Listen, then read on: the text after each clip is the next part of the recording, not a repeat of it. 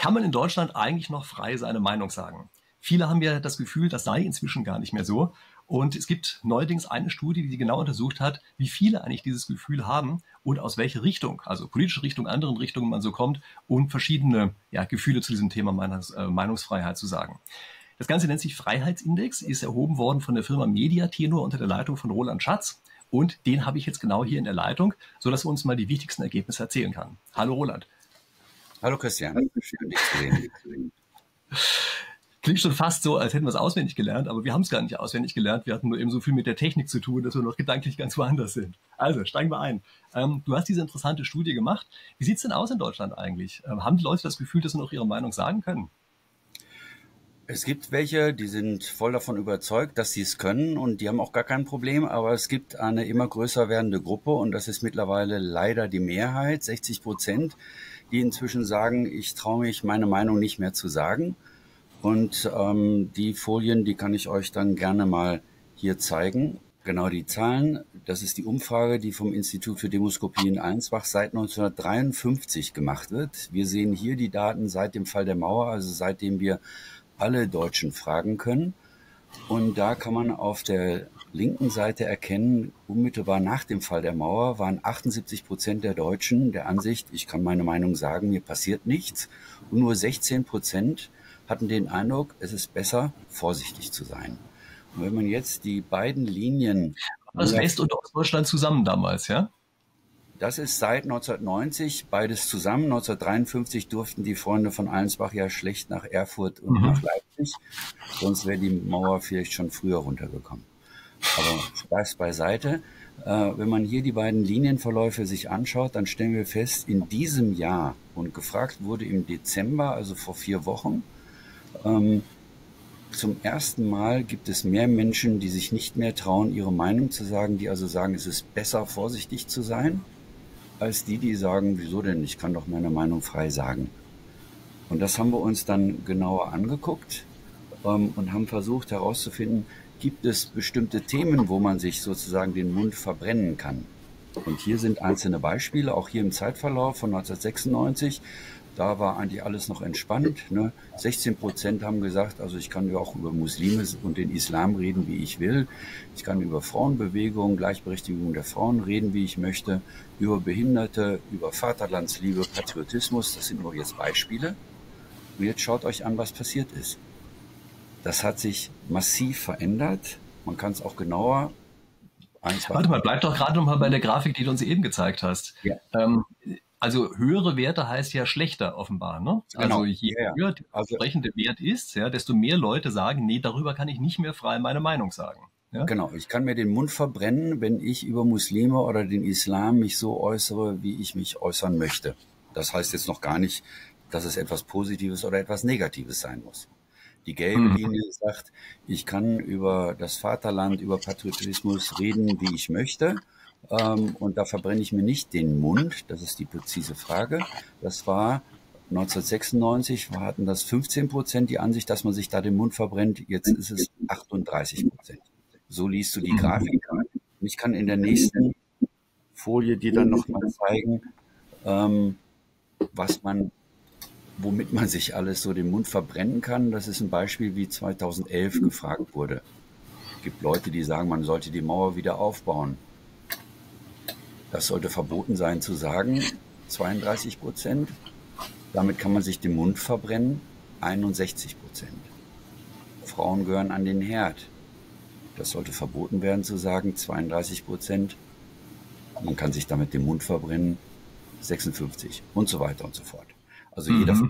Und jetzt ist natürlich die Frage, woher kommt das? Wir kennen ja auch das Beispiel mit Gendern, wo man feststellt, dass die Bevölkerung eben sagt, ähm, ich halte das für übertrieben oder ich halte das nicht übertrieben.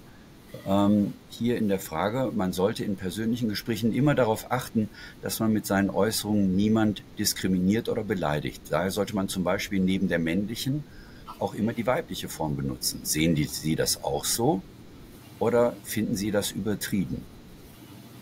Und da siehst du, wie plötzlich das, was in bestimmten Medien als Standard gesetzt wird, nämlich man sollte gendern, von der großen Mehrheit der Bevölkerung aber so gar nicht geteilt wird. Und das heißt, was wir hier sehen, ist, ähm, dass, weiß ich, zum Beispiel hier 77 Prozent der Männer oder auch 65 Prozent der Frauen sagen, nee, das mit diesem Gendern, das ist völlig übertrieben. Ja, und ein relativ kleiner Anteil, nämlich 15 und 24 Prozent sagen, ja, das finden sie gut. Ja? Genau. Also das heißt, der ganz überwiegende Teil, ja, also sind ja immerhin so um die 70 Prozent, ähm, 71 Prozent, wenn wir alle zusammennehmen, äh, sagen, nee, das wollen die überhaupt gar nicht. Ne? Das ist ja auch schon mal eine interessante ja. Größe eigentlich. Richtig. Und damit nähern wir uns immer mehr ähm, auch dem Erklärungsansatz, woher das kommt und dann, das ist ja wichtig, wie wir es wieder geändert kriegen, sodass wir wieder so Werte bekommen wie Anfang der 90er Jahre, wo die Menschen eben gesagt haben, ich kann sagen, was ich will, weil das ist ja enorm wichtig für die Demokratie. Ich mache mal noch ein anderes Beispiel. Also hier gendern, aber nach Parteizugehörigkeit, weil das ist, wird für den Verlauf unserer Diskussion auch noch wichtig denken. Ja, warte, das sollten wir vielleicht doch mal genauer angucken. Also ist immer gut, wenn wir auch ein bisschen über die Zahlen sprechen, weil ja manche Leute nur zuhören genau. Und zugucken, ja, dass wir vielleicht nochmal die wichtigsten Sachen sagen. Was ich hier jetzt erstmal das Auffälligste finde in der ganzen Grafik, ja, also die Frage ähm, Gendern, wer ist äh, dagegen, ja, ähm, bei der AfD sind es sage und schreibe 98 Prozent, ja, die sagen, das finden sie nicht gut. Ja. Genau, aber du siehst auch bei den Grünen, nur 25 Prozent sagen, ich finde das so, aber 65 Prozent der Grünen finden Gendern übertrieben. Ja, interessant ist auch die Linke, ja, bei denen nur 13 Prozent sagen, das finden sie ja. gut. Daran merkt man, dass sich offenbar die Parteiführung, gerade auch der linken Parteien, völlig von ihrer Basis zu lösen äh, scheint, so oder? Also genau. das kann man ja nicht anders interpretieren. Genau, und das ist, das ist der, und, und wir sehen es ja, also sie haben sich zuerst von ihrer Basis ähm, gelöst und jetzt können sie sich aus dem Parlament verabschieden, weil sie einfach Angebote machen, die von den Menschen nicht mehr äh, als oder von der Gruppe, die bislang für die Linke war, die haben gesagt, die sind einfach jetzt nicht mehr auf dem Level, auf dem wir sie sehen wollen. Und dann wenden sie sich anderen zu. Naja, es ist offenbar eben gar keine linke Politik, die dort gemacht wird, sondern irgendwas ganz anderes. Ja, mhm, das ist genau. schon interessant.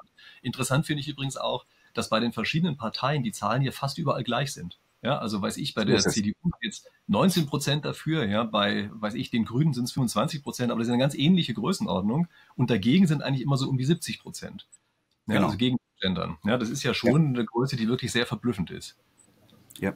Gehen wir mal weiter. Wir hatten ja andere Beispiele noch. Darf man denn überhaupt noch Zigeunerschnitzel sagen? Ähm, auch hier äh, können wir feststellen, das ist eine Diskussion, die einfach in der Bevölkerung überhaupt nicht greift und nicht ankommt. Mhm. Also das heißt, ähm, wie ist es hier, ähm, dass man es weiterhin sagen können soll, sagen 77 Prozent, ja, das wollen die. Okay. Genau. Ich meine, es ist ja auch in gewisser Weise absurd, dass man das irgendwie mit ähm, Diskriminierung oder sowas verbindet. Ja, das ist ja mehr ein Eigenname geworden eigentlich. Aber okay, gut. Also das heißt, es scheinen ja 77 Prozent äh, der Bevölkerung äh, scheinen das ja tatsächlich auch so zu sehen. Ne? Genau. Und, und, und du kannst im Prinzip bei den Unentschiedenen, denen ist es offensichtlich nicht besonders wichtig. Ja. Also wichtig ist, dass man sich anguckt, sozusagen, wer folgt diesen Vorschlägen und das sind gerade mal 12 Prozent. Mhm. Gehen wir mal eins weiter, Negerkuss. Besser nicht mehr sagen, 22 Prozent. Also das ist auch nicht die Mehrheit. Mhm. Und zwar weit davon. Und weiterhin sagen wollen, ist 68 Prozent. Ne? Genau. Ich meine, das ist ja auch ein interessanter Aspekt, ähm, den ich meine beobachtet zu haben, dass viele Leute das im vertrauten Kreis tatsächlich ganz normal verwenden, solche Namen, ja, und dann nach Los. außen hin das Gefühl haben, oh je, das darf man ja gar nicht mehr sagen, ja. Ähm, genau. Also das habe ich schon durchaus häufiger mal beobachtet, ja.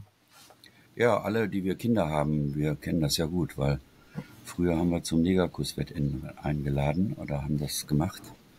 Und jetzt musst du dir ein neues Wort dafür denken, weil das Spiel selber ist ja ein begehrtes und lustiges Spiel.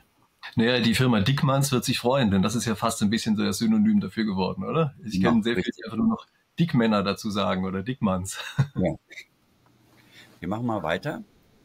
Das ist eigentlich das Entscheidende und der Trend und auch das, was Hoffnung macht, dass nämlich mittlerweile ähm, die Deutschen auch erkennen, dass von diesen Verboten ähm, wir mit oder wir mit den Verboten eigentlich herzlich wenig erreichen. Ähm, und generell ist jetzt der Ruf dass wir weniger Verbote machen, äh, ist, ist klar zu vernehmen. Äh, nur noch ein Drittel äh, sieht das Heil in Verboten. Und ähm, wo das herkommt und wer das mit beeinflussen kann, das zeige ich jetzt dann, weil wir eben mitgefragt haben, ähm, woher beziehen die Leute eigentlich die Meinung, ihre Informationen, wenn sie ähm, ähm, sich über Politik oder über Gesellschaft oder über Gesundheit informieren. Und da sind es. Also, darf ich gerade mal bei den Verboten bleiben? Ja. Ähm, also das ist ja auch ein ganz interessanter Punkt eigentlich, ja, weil es ja eigentlich so ein bisschen Hoffnung gibt. Ja. Ähm, was genau also, habt ihr euch da angesehen? Also ihr habt euch angesehen, habt einfach eine Liste äh, gegeben mit jede Menge verschiedenen Dingen, die man so verbieten können wollte. Ja. Genau. Und ähm, habt dann äh, einfach gesagt, wer eine bestimmte Anzahl von Verboten befürwortet, der kommt hier mit rein. Ja, der wird hier mitgezählt. Und ähm, das sind die Balken, die wir sehen. Ja, habe ich das richtig verstanden? Ja, das ist jetzt sozusagen die Quintessenz. Ähm, ich könnte auch noch mal, aber das schaffe ich jetzt heute. Ja, die Details brauchen wir jetzt gar nicht. Ja, aber das ist erstmal das, was wir als Grafik der, sehen. Der, der, der, generelle Trend ist, äh, mit Verboten kommen wir offensichtlich nicht weiter, sondern wir müssen überzeugen, wir müssen miteinander reden. Und ähm, das ist es wesentlich eher das, was die Deutschen wollen.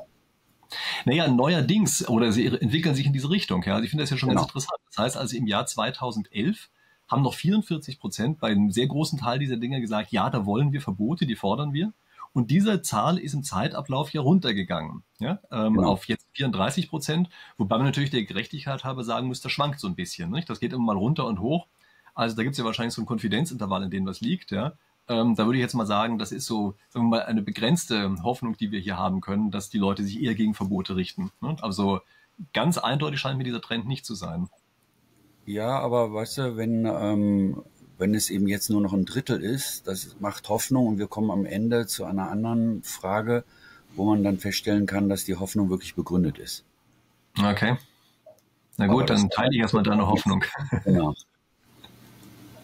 Woher kommt das? Wir haben die Menschen natürlich gefragt, woher sie ihre Informationen beziehen. Und da sagen die Deutschen zu 72 Prozent, dass die Hauptinformationsquelle ARD, ZDF sind, die Hauptnachrichten. Zu 60 Prozent sagen sie dann das Radio, also Deutschlandfunk etc. Und deswegen habe ich hier mal ein paar Daten mitgebracht, damit man verstehen kann, woher das kommen könnte, dass die Menschen sagen, ich traue mich nicht mehr meine Meinung zu sagen.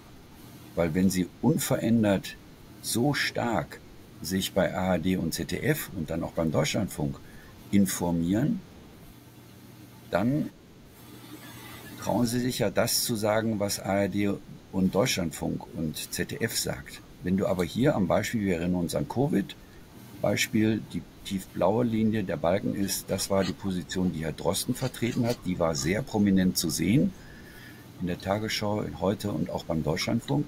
Aber das, was sein Kollege aus Bonn, der Professor Streeck, erforscht hatte und der eben sagte, wir brauchen vielleicht nicht den Lockdown und wir finden andere Varianten, das war kaum sichtbar. Wenn du jetzt aber zu denen zählst, die eher sagen, ich sehe doch, wie die Schweden das machen, ich sehe, wie die Schweizer das machen, die gehen da ganz anders mit dem Lockdown um, aber du kannst das so nicht mehr in deinem Informationssender finden, dann beginnst du die Klappe zu halten. Also du meinst, das Hauptproblem besteht darin, dass die Leute die veröffentlichte Meinung als die gefühlt zulässige Meinung interpretieren?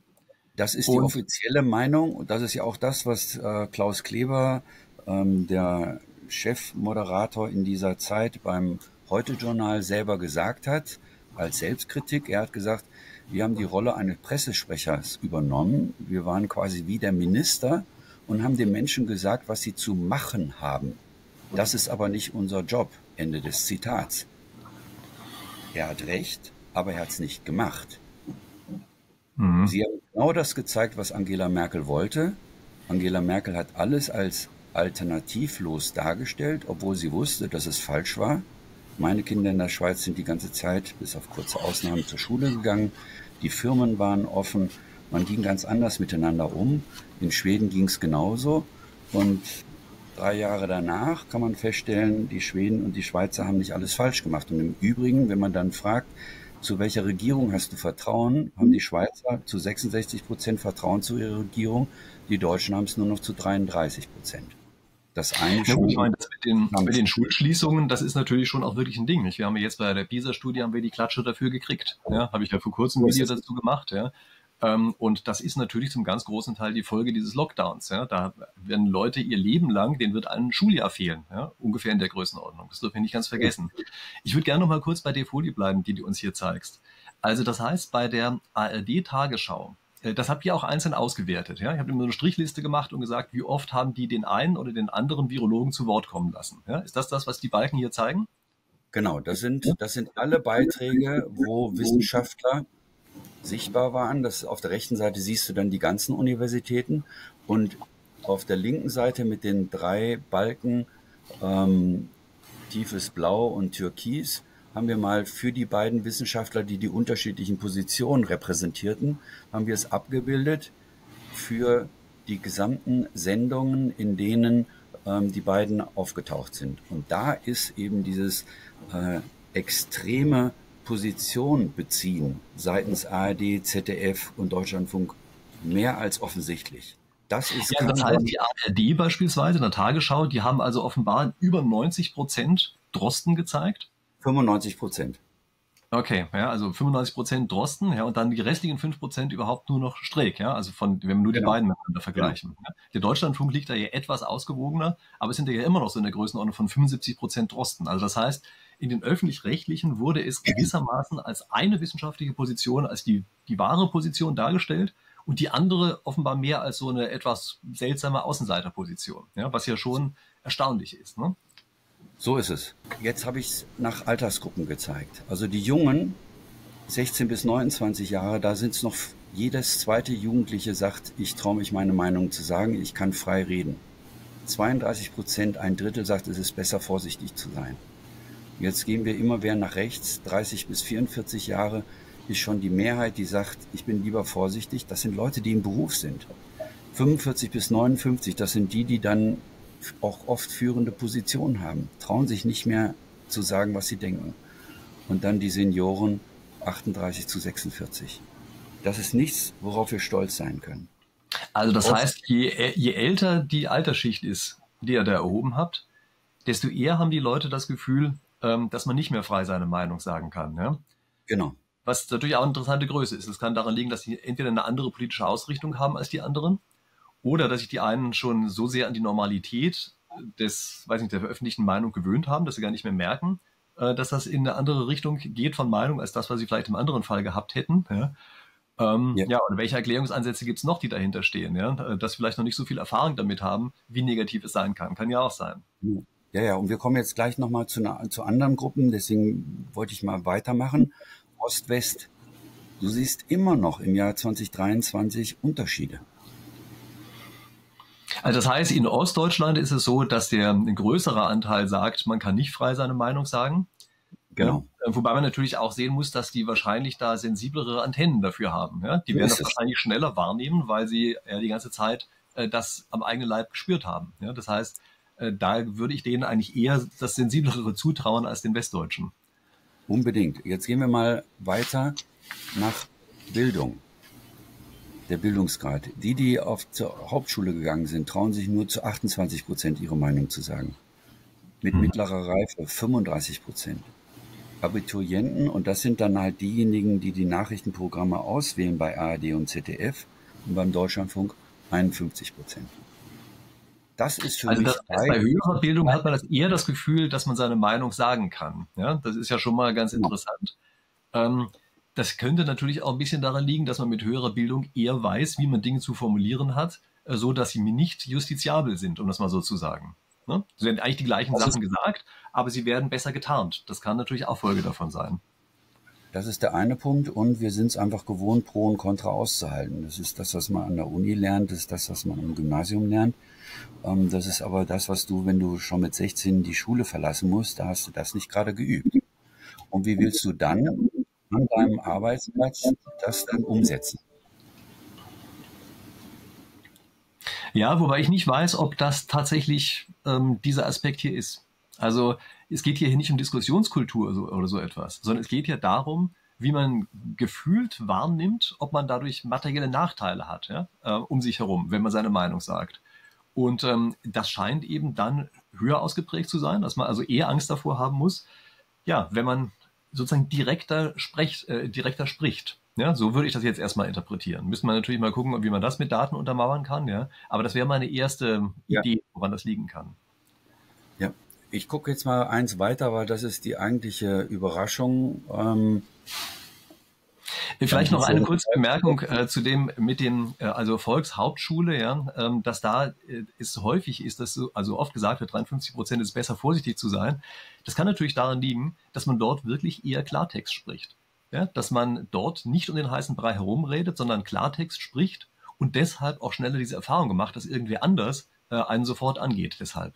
Ja, wogegen dann diejenigen mit Abitur oder sowas, die reden so ein bisschen um heißen Brei rum und sowas und können sich da eher rauslavieren. Also das äh, wären solche Sachen, wo mir gleich einfällt, was man für Folgeforschung machen könnte. Ja, auf jeden Fall. Aber jetzt schau dir mal das an. Es gibt nur eine Partei, wo die Menschen sagen, ich traue mich, meine Meinung zu sagen. Das sind die Grünen. Alle anderen mhm. ist nicht. Also 75 Prozent der Grünen sagen, man kann frei reden. Ja, nur 19 Prozent sagen, das könne man nicht. Ja. Vergleichen wir das mal mit der FDP. Da sagen ja immerhin 57 Prozent, man kann nicht frei seine Meinung sagen. Und nur 28 Prozent ähm, sind der Ansicht, man kann frei seine Meinung sagen. Ja, also die FDP kriegt ja. eigentlich fast am stärksten ab, fast gleich stark ähm, wie die AfD, bei der 62 Prozent sage und schreibe sagen, man kann nicht frei seine Meinung sagen. Ne? So ist es, genau. Und das ist das zentrale Ergebnis, insbesondere wenn du jetzt im Hinterkopf hast, dass ja immer wieder Umfragen gemacht werden unter denjenigen, die bei ARD, ZDF und beim Deutschlandfunk neu anfangen. Ah ja. Und dort ist es so, dass das ist keine ähm, 100% Untersuchung gewesen, also 100% stichhaltig, aber man weiß, dass ähm, unter all denen, die sich neu bei ARD, ZDF und Deutschlandfunk in den letzten Jahren beworben haben, zu 93 Prozent den Grünen zuneigen.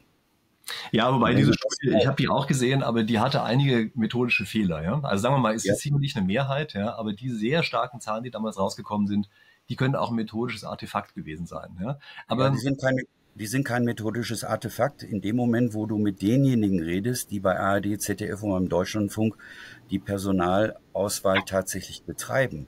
Und die streiten das Ergebnis nicht ab, sondern die argumentieren eher, ja, wir kriegen ja nur diejenigen, die sich bei uns bewerben. Bei uns bewirbt sich ja kaum einer von der FDP oder der der FDP zuneigt oder der Union.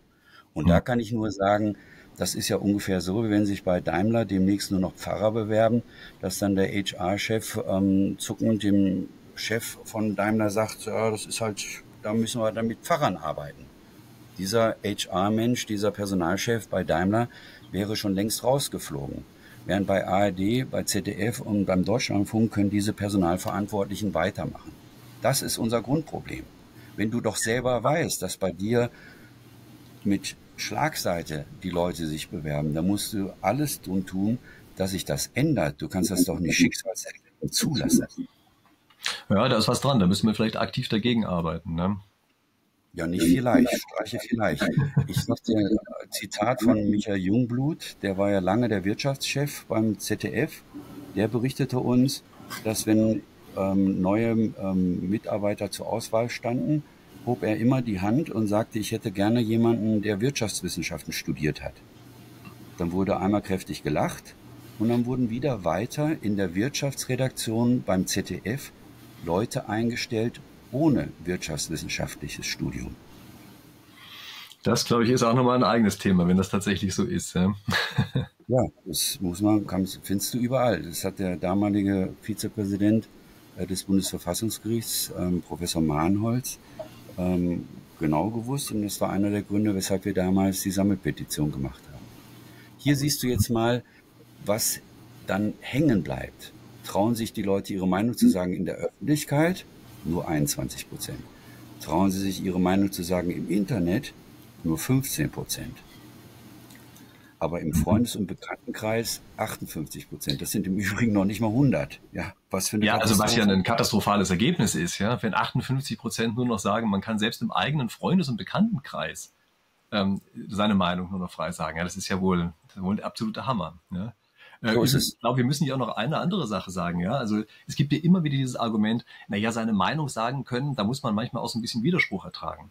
Ich denke, Widerspruch zu ertragen, das ist ja noch eine Sache, aber hier ist ja nach was anderem gefragt. Ja? Hier ist ja danach gefragt, äh, kann man diese Meinung äußern Oder muss man da vorsichtig sein? Und das heißt ja, dass die Leute Angst haben vor materiellen Konsequenzen. Ja, das heißt, dass sie Angst haben müssen, genau. dass auf einmal bestimmte Dinge umdefiniert werden und dann als Hate Speech äh, dargestellt werden, ja, die man plötzlich nicht sagen darf, obwohl, wenn man das Vorzeichen ändert, die gleichen Dinge, äh, Dinge gesagt werden dürfen und zwar strafbewehrt. Ja, das muss man sich ja vorstellen im Augenblick. Das ist ja nicht mehr einfach nur so, äh, dass man da Gegenwind bekommt, sondern es gibt ja jede Menge Sachen, äh, die bis hin zur Staatsanwaltschaft gehen, die völlig asymmetrisch sind und das ist ja, glaube ich, das, was wir hier haben. Ja? Oder dass es plötzlich materielle Konsequenzen hat, dass Leute ihren Job verlieren. Auch asymmetrisch, ja? dass man also in der einen Richtung lügen kann, in der anderen nicht. Also das ist ja das, worum es hier gefühlt gerade geht. Ja? Es ist ja keine. Erhebung, ob das stimmt, ja? müssen wir ja auch sagen.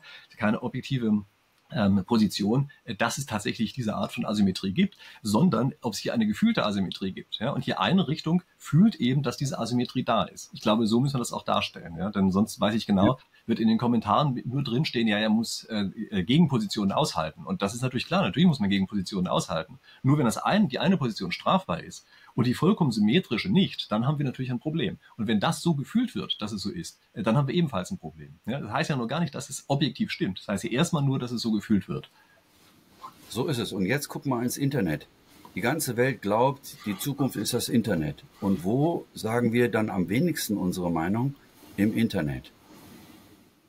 Ja, wobei das ist ja nicht ganz die richtige Interpretation, sondern wo hat man das Gefühl, dass man sich ja. frei äußern kann. Ne? Das ist ja nochmal eine andere Sache. Kann ja sein, dass die Leute trotzdem trauen, das dort zu machen. Aber das Gefühl ist erstmal ein anderes. Ne? Ja, oder es sind halt ganz bestimmte Leute, die sich noch trauen und andere nicht. Und damit kommen wir zu den gleichen Verzerrungen wie in den klassischen Medien. Woher kommt das? Es gab früher mal einen schönen Test, den Salomon Ash gemacht hat. Das ist eine Schulsituation. Er hat einen Lehrer gehabt. Der Lehrer sagte, Mensch, Christian, ich habe ganz vergessen mein Buch. Könntest du das nochmal ähm, gerade aus meinem Büro holen? Und du gehst dann weg und die anderen Schüler bleiben ähm, im Schulraum. Und dann sagt der Lehrer, ich mache mit euch jetzt gleich einen Test und ähm, male drei Linien an die Tafel und die drei Linien sind nicht gleich. Die sind nicht mit dieser Referenzlinie, die wir links sehen, ähm, ident, sondern zwei sind offensichtlich kürzer geraten. Wenn jetzt Christian gleich zurückkommt, dann werde ich sechs von euch fragen, wie die Linien sind. Ob die alle gleich sind oder ob die nicht gleich sind.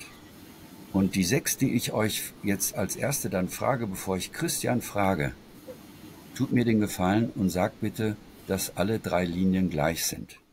Das ist zwar falsch. Na, warte mal, das war nicht genau, dass alle drei Linien gleich sind, sondern die Frage war, mit welcher Linie in der Länge die übereinstimmen.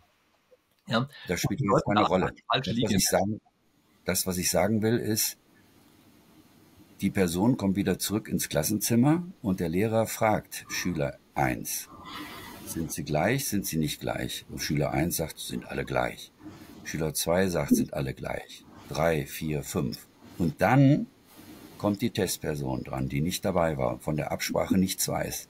Und der Lehrer fragt die Testperson, sind die Linien gleich oder sind sie nicht gleich im Vergleich zur Referenzlinie? Und im Schnitt in allen Ländern, in denen dieser Test gemacht wird, sagen in den besten Ländern 70 Prozent kippen um. In Norwegen sind es 90 Prozent. Diesen Test, den muss man sich im Kopf behalten, wenn man den Freiheitsindex sich vor Augen führt. Das ist das, worüber wir reden. Wir trauen es uns nicht mehr, obwohl wir wissen, es ist anders. Ja, dieses Asche-Experiment ist schon wirklich eine sehr interessante Sache. Ja. Das, ähm, was übrigens da auch sehr interessant ist dabei, dieser Hang, etwas zu sagen, obwohl man weiß, dass es falsch ist. Ähm, das kann ja. man selbst dann erreichen, selbst wenn man vorher dieses ähm, Asche-Experiment zeigt. Ja, also man kann das erklären und dann kann man kurz darauf in etwas anderem Setting äh, die gleiche Sache machen und man fällt wieder drauf rein. Ich habe das auch einmal am eigenen Leib erlebt. Das ist ein ganz seltsames Gefühl dass man genau weiß, das eine gilt und man sagt das andere. Ganz verrückte Sache ist das. Gehen wir mal wieder zurück zu unserer aktuellen Frage. Ich spreche so, wie ich möchte und ich lasse mir dabei nichts vorschreiben. Vor vier Jahren haben das immerhin noch 50 Prozent gesagt. Jetzt sind es nur noch 33. Das heißt, auch das hat sich drastisch verändert ähm, im Laufe der letzten Jahre. Ja? Immerhin, vor ein paar genau. Jahren haben wir 50 Prozent gesagt, sie lassen sich das nicht vorschreiben, jetzt sagen es gerade nochmal ein Drittel. Ja? ja, eine einzige Katastrophe. Ja. Die Frage lautet hier, ist es Ihnen in den letzten Jahren passiert, dass Sie Ihre Meinung zu einem politischen Thema geäußert haben und andere Sie dafür angegriffen haben? Oder ist Ihnen das in den letzten Jahren nicht passiert?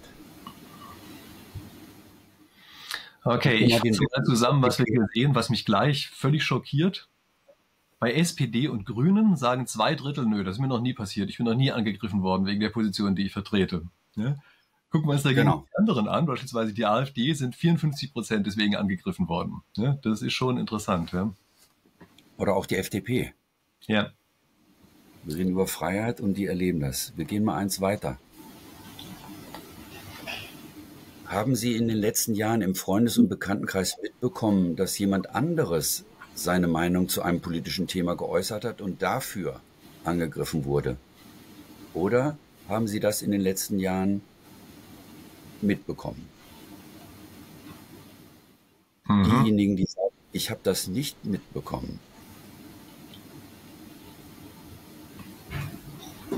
sind nicht gerade enorm viele. Ich habe das stimmt, es sind nicht so viele, aber vor allen Dingen, was auch hier wieder das Erstaunliche ist, SPD und Grüne sagen, gar kein Problem, sowas habe ich noch nicht mitbekommen. Ja, immerhin über die genau. Hälfte bei denen jeweils. Ja. Dagegen gucken wir uns beispielsweise hier mal die FDP an, die sagen 57 Prozent sagen, und das habe ich mitbekommen. Ja, also das heißt, von den genau. FDP-Leuten ähm, kriegen immerhin ja, fast zwei Drittel in der Größenordnung, ja, kriegen mit, dass jemand anders für seine politische Position angegriffen wird. Ja. Mehr übrigens als die AfD. Und da so sehen wir uns auch, dass die FDP offenbar von den Nicht-FDP-Leuten ja wahrgenommen wird als so eine Art AfD-Light. Ja, und das, obwohl die FDP selber sich ja immer betont links gibt. Ja, also in den Sachen, die sie machen. Also das finde ich schon sehr interessant, dass die FDP offenbar selber überhaupt gar nicht weiß, wie sie wahrgenommen werden. Ja, und wenn du dir überlegst, dass nur 34 Prozent bei den FDP-Anhängern ähm, das nicht mitbekommen haben, was macht das mit den Menschen, die sich überlegen, ich stelle mich jetzt auf, ich übernehme ein, ein Amt innerhalb der FDP. Naja. Ah die wahrscheinlich Aber was ich wirklich am krassesten finde bei diesen Zahlen, das ist, dass wirklich SPD und Grüne mit Abstand am meisten Mainstream sind. Ja? Die also sagen, ja, ganz gar kein Problem, da kann man seine Meinung völlig frei äußern. Deshalb verstehen die wahrscheinlich überhaupt gar nicht, was denn das Problem ist, dass andere sagen, sie können die Meinung nicht frei äußern. Ja, wahrscheinlich verstehen die das nicht, weil die diese Diskriminierungserfahrung, das ist es ja eigentlich, ja, weil die die selber nicht gemacht haben. Das ist wirklich interessant. Genau, das ist das, ist das Kernproblem. Gucken wir mal noch die Medien nutzen. Ich hatte das vorhin angedeutet. Insgesamt 72 Prozent aller sagen, ich beziehe meine Informationen von ARD und ZDF. Und wenn wir jetzt mal bei den Jungen, also unter 30 Jahre, da sind es immer noch 56 Prozent.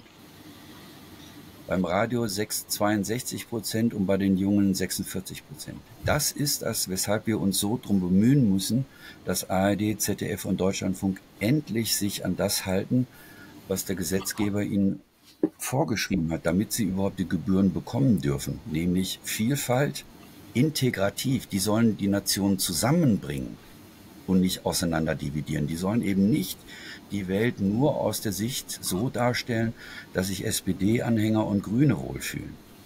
Das ist aber genau das, was sie machen. Mhm. Das kann man dann weiter runter scrollen bis ins Einzelne. Und jetzt gehen wir mal hin ähm, bei sozialen Netzwerken. Wie häufig nutzt man das? Und wer sagt, das kommt eigentlich nicht besonders oft vor, dass ich dort etwas schreibe oder dass ich poste? Guck dir das Ergebnis mal an. 83 Prozent sagen, kommt eigentlich nicht vor, selten nie. Häufig ab und zu 15 Prozent. Unterscheidet sich logischerweise nach Altersstruktur, aber es ist eben nicht das als das, was es uns vorgegaukelt wird, dass alle Welt in den Social Medien aktiv ist. Ja, wobei man natürlich diese Zahlen auch durchaus andersrum interpretieren kann. Ja, guck mal, wovon wir hier sprechen, sind ja eigentlich Creators, wie man die heutzutage so schön neudeutsch nennt. Ja, also in der Vergangenheit hätte man vielleicht im weiteren äh, Sinne gesagt Journalisten. Und du kannst die Zahlen ja auch andersrum lesen. Du kannst ja sagen, bei den Jungen sind immerhin 28 Prozent, also fast ein Drittel, betätigen sich journalistisch. Ja, wenn du die Zahlen so umsiehst, dann finde ich, ist das eigentlich auch wieder ein recht positiver Wert. Also als Journalist in der fünften Generation ähm, würde ich jetzt nicht all das, was ich so auf TikTok und Facebook sehe, als Journalismus beschreiben wollen. Aber ja, aber ich glaube, im weiteren Sinne kann man das schon machen. Das ist bestimmt die Arroganz des Journalisten in fünfter Generation. Oder des Spieltheoretikers.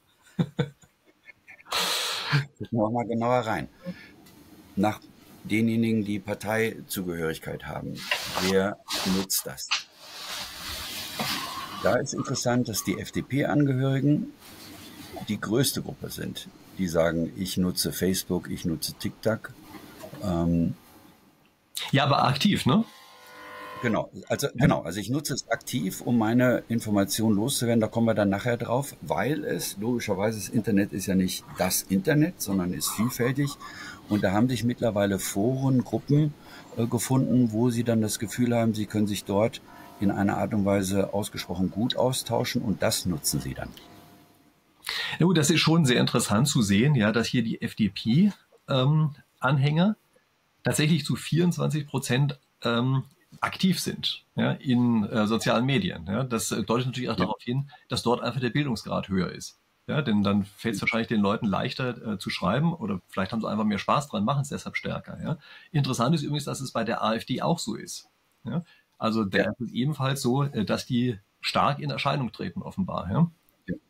Wobei wir müssen hier dann immer ein bisschen ähm, Vorsicht ähm, walten lassen, weil es ja insgesamt weniger Anhänger gibt, sind die Zahlen natürlich dann auch etwas anders als. Ja, jetzt klar, sind relative Zahlen, ne? das ist klar. Also die in absoluten Größen sähe das sicherlich ganz anders aus. Also da würden wir natürlich viel weniger FDP ähm, oder auch AfD Anhänger sehen in den sozialen Medien oder nicht nur würden, sondern sehen wir, äh, weil es nur relative Zahlen sind und die beiden Parteien ja eher kleinere Parteien sind. Ja? Das heißt also, die, äh, weiß ich, die 14 Prozent SPD-Leute sind wahrscheinlich wesentlich mehr, ja, oder die 18 Prozent genau.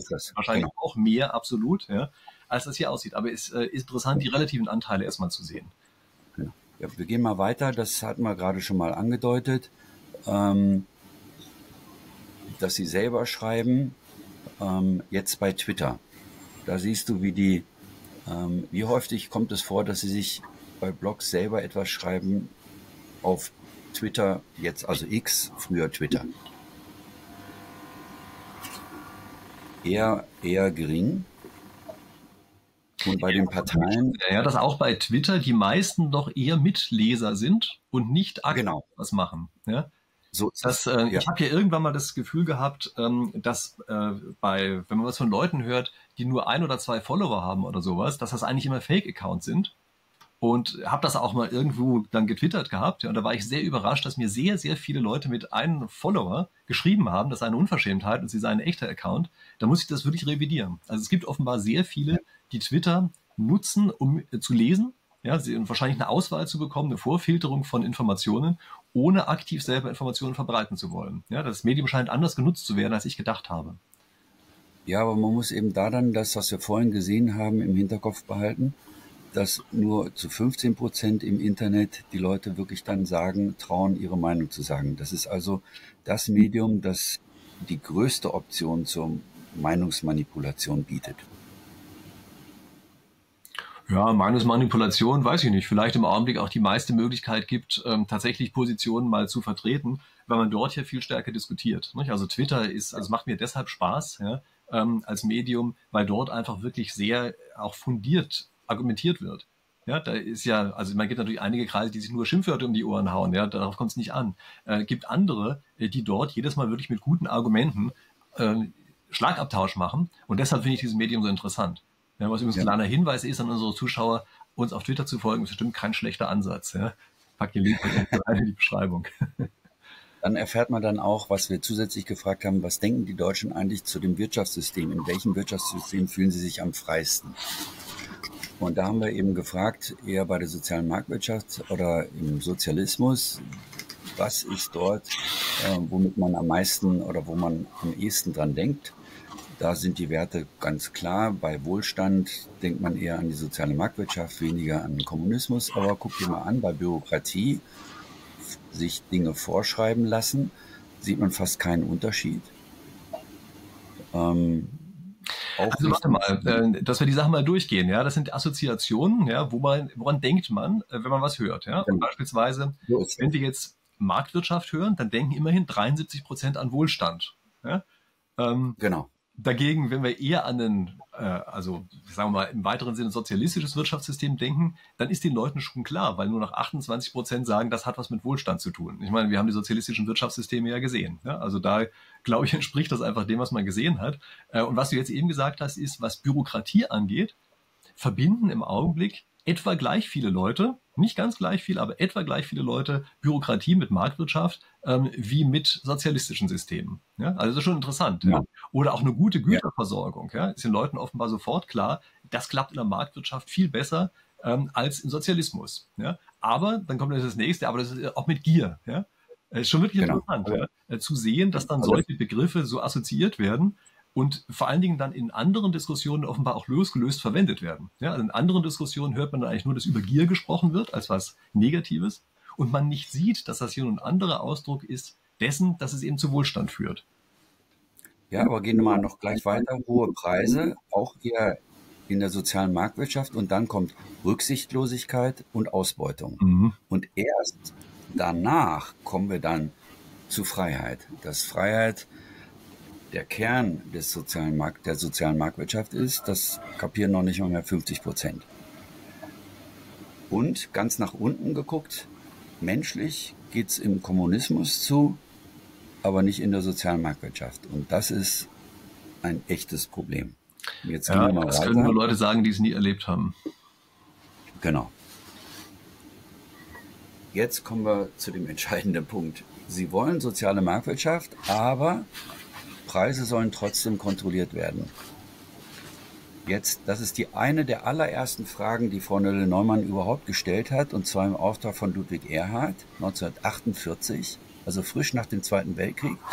Da war sozusagen nach der Erfahrung des Nationalsozialismus waren noch 70 Prozent der Deutschen der Überzeugung, der Staat soll die Preise kontrollieren.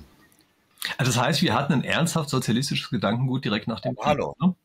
Ja, Nationalsozialismus hatten die ja gerade zwölf Jahre. Ja, dann 70 Prozent. 20, 20 Jahre weiter, da sind es dann in Anführungsstrichen nur noch 60 Prozent. Also da haben sie mittlerweile Erhard und Adenauer und so weiter erlebt. Sie haben das deutsche Wirtschaftswunder erlebt, aber sagen trotzdem noch zu 60 Prozent, der Staat soll die Preise kontrollieren.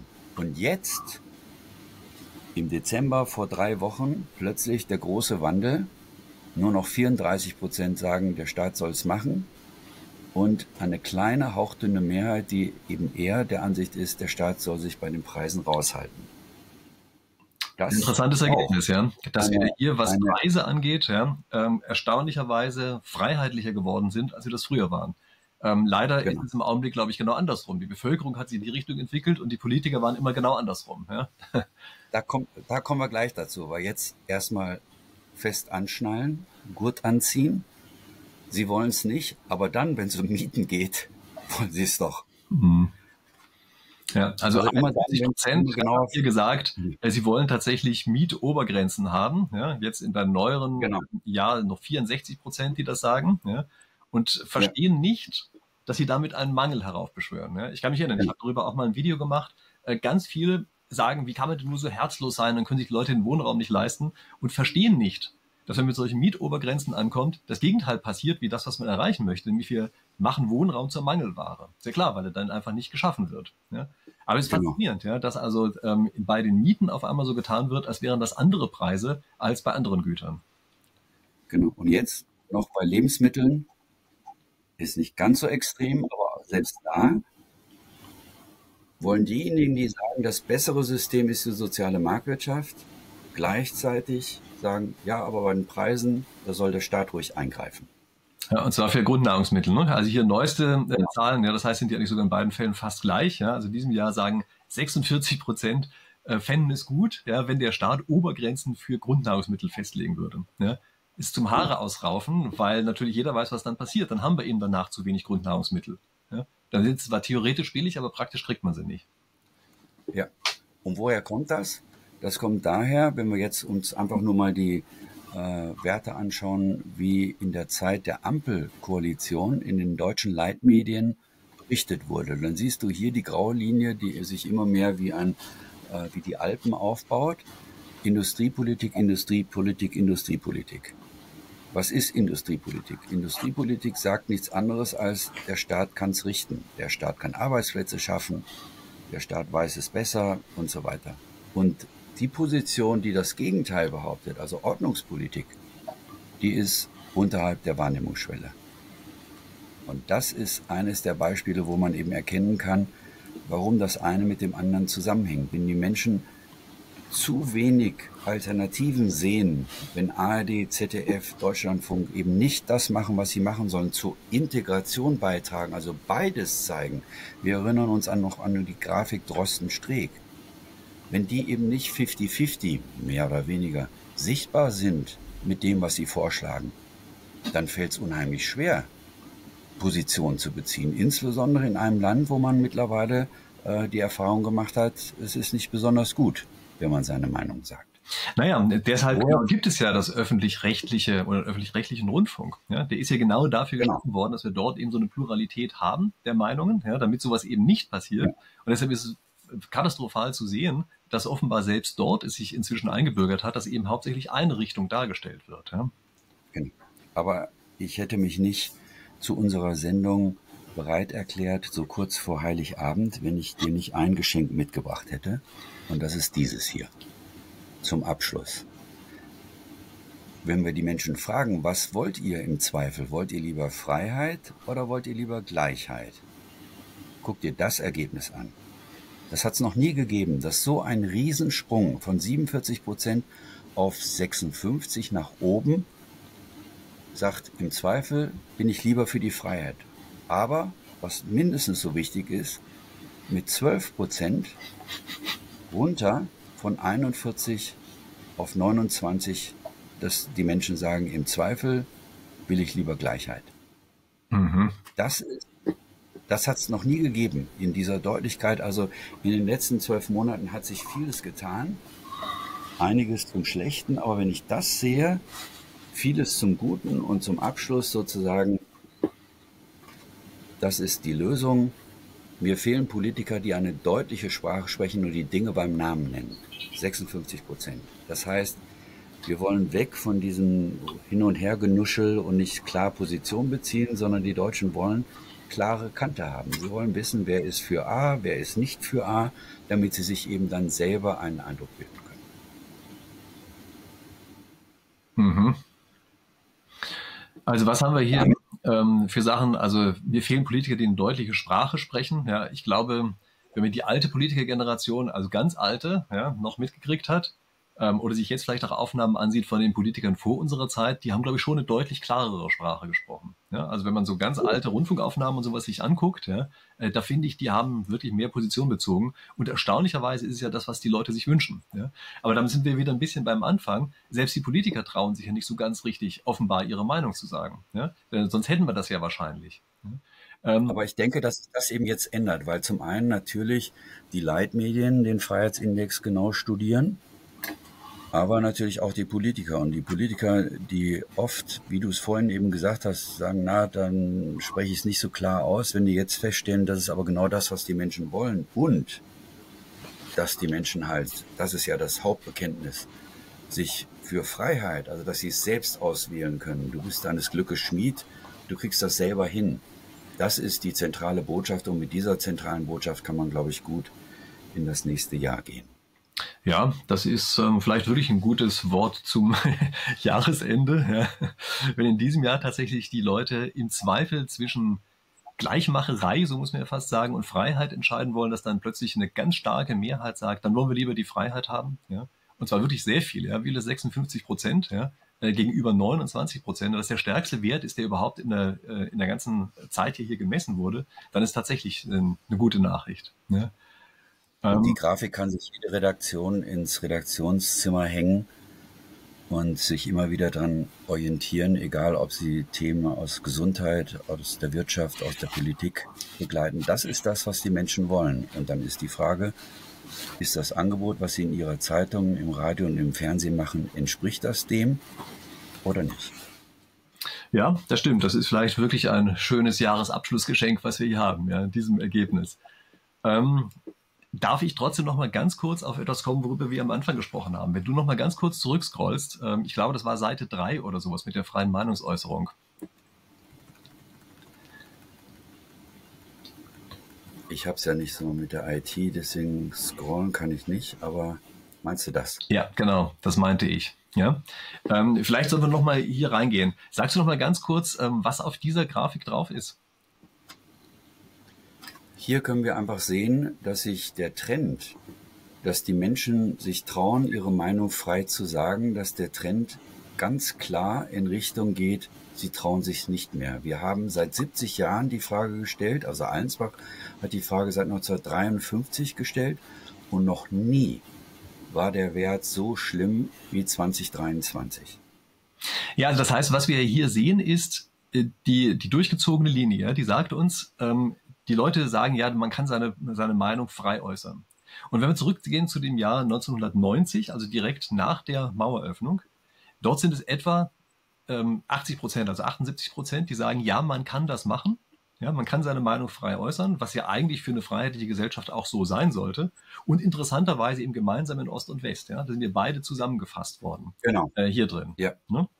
Und dieser Wert von denjenigen, die sagen, ja, das kann man, kann seine Meinung ähm, frei äußern, der geht schleichend immer weiter zurück. Also der geht dann erstmal, weil ich mir auf 94, ein paar Jahre später ist er um 4 Prozentpunkte gesunken, dann ist er auf 72 Prozent gesunken, dann ist er auf 66 Prozent gesunken. Das ist so ein schleichender Prozess. Und man muss sich vorstellen, dass ja in dieser Zeit die Leute immer eher das Gefühl hatten, sie können eben nicht frei ihre Meinung äußern und es aber nie von einem Jahr zum anderen völlig drastisch war, sondern immer so, so schleichend ist, so dass man gar nicht so richtig merkt, äh, was gerade passiert. Da gibt es immer diese Metapher von dem Frosch, ja, der im Wasser immer weiter erhitzt wird und gar nicht merkt, dass das Wasser immer heißer wird. Ja? Und so geht dann dieser Wert immer weiter runter. Und was das wirklich entsetzliche bei dieser Kurve ist, das ist ja, dass im Jahr 23, also jetzt, dieser Wert von Leuten, die sagen, man kann frei seine Meinung äußern, auf 40 Prozent abgesunken ist. Ja, das du dir mal reinziehen. Also 40 Prozent sagen das nur noch, ja, wogegen 44 Prozent sagen, nee, das kann man nicht mehr. Ja? Und das, ja, das ist zum ersten Mal, dass ja. sich das, dass die Linien sich schneiden. Mehr Leute sagen, ich traue es mich nicht. Es ist besser, dass man vorsichtig ist, als dass die sich an Luther orientieren. Hier stehe ich, ich kann nicht anders. Das ist die Katastrophe. Ja, also das ist schon wirklich ähm, sehr verheerend. Ja, das ist für meine Begriffe eine Sache. Ähm, da muss man sich wirklich angucken, woran das liegt. Ja, das ist äh, im Augenblick ähm, scheint irgendetwas in der öffentlichen Meinung passiert sein, zu sein, öffentlich oder Meinungsbildung passiert zu sein, ähm, was das eben komplett verhindert. Ne?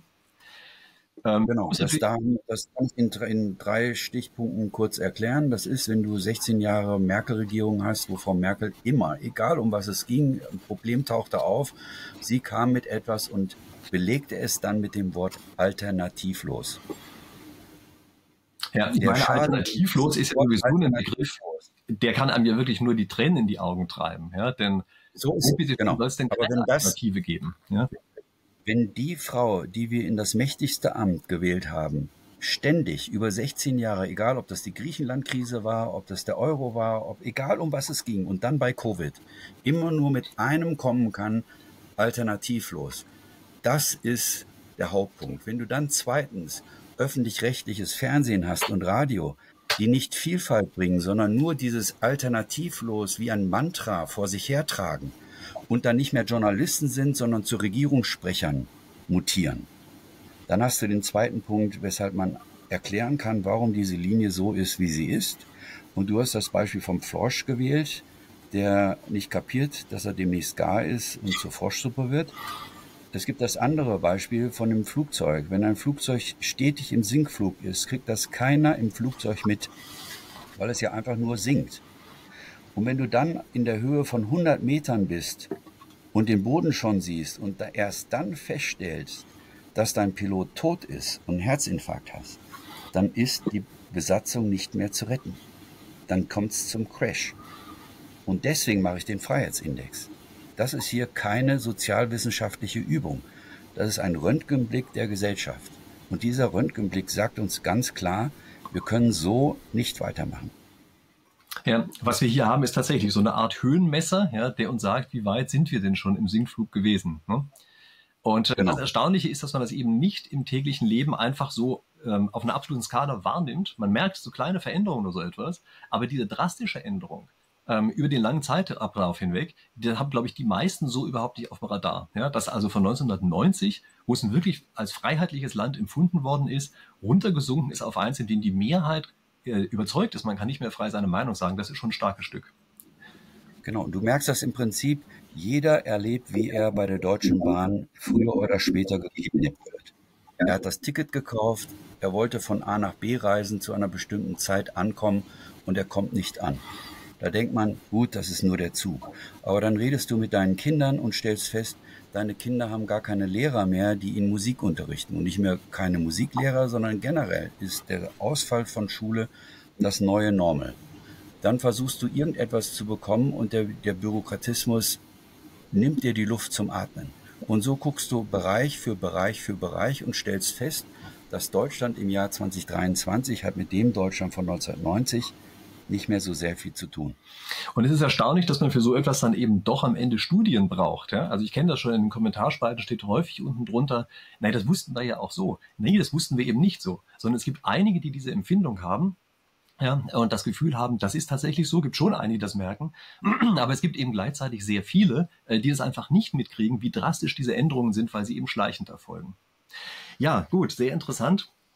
Ähm, was wir hier hatten, ähm, die Studie selber, äh, die kann man bei dir, glaube ich, runterladen, oder? Genau, frei zum Download, kostet nichts, einfach www.mediatenor.de und dann hat man sie. Okay, ich blende das unten, also ich blende es ein, ich schreibe es unten in die Videobeschreibung, dass man da hin kann. Vielleicht haben wir ja noch einen genaueren Link. Äh, ich kenne das schon, da sind die Leute auf der Internetseite und finden sonst die Studie nicht. Ja? Ähm, also Einfach nur links, links oben gucken. Es ist ein Klick, ein Blick. Es ist direkt dort. Und die, die sich für die detaillierten Untersuchungen zu ARD und ZDF interessieren, die finden es auch auf der Website. Das nennt sich die ARD Deutschlandfunk ZDF Gremien Tischvorlage und ist gemacht für alle Fernsehräte und Rundfunkräte. Jede Woche ein anderes Thema. Okay, sehr gut. Also, wer das möchte, kann gerne nachlesen. Die anderen, die sagen, lesen ist viel zu anstrengend, die machen jetzt was anderes. Die abonnieren nämlich meinen Kanal, wenn sie das nicht schon längst getan haben.